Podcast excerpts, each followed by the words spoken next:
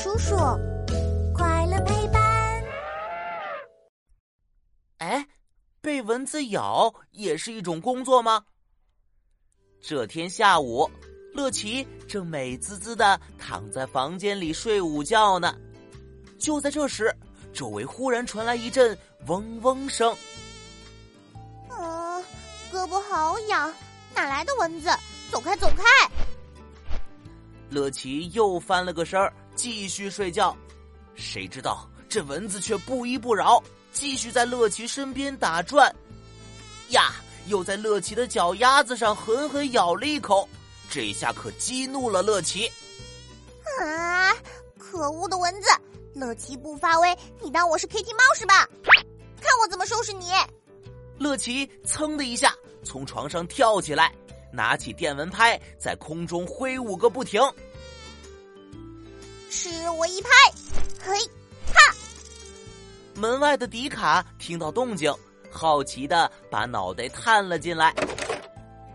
喂，乐奇，你在房间嘿嘿哈哈的和谁决斗呢？哎呀，别打扰我，我在打蚊子呢。这只蚊子在我身上叮了好几个包，可恶极了。嗨，原来只是被叮了几个包而已，至于这么大惊小怪吗？乐奇，你知道吗？世界上还有人每天要被几千只蚊子咬呢。嗯，你胡说，哪有人会被这么多蚊子叮？哦，我用棒棒糖发誓，我说的绝对是真的。不信的话，我们一起去找大友叔叔问问看。大友叔叔。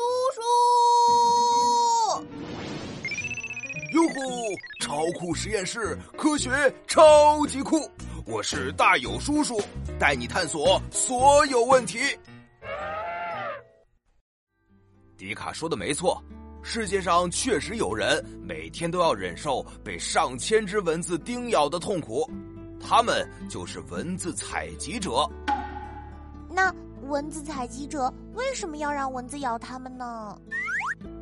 因为蚊子身上携带着许多病毒，有些蚊子咬了人之后，还会把病毒散播到人类身上，给人们带来各种可怕的疾病。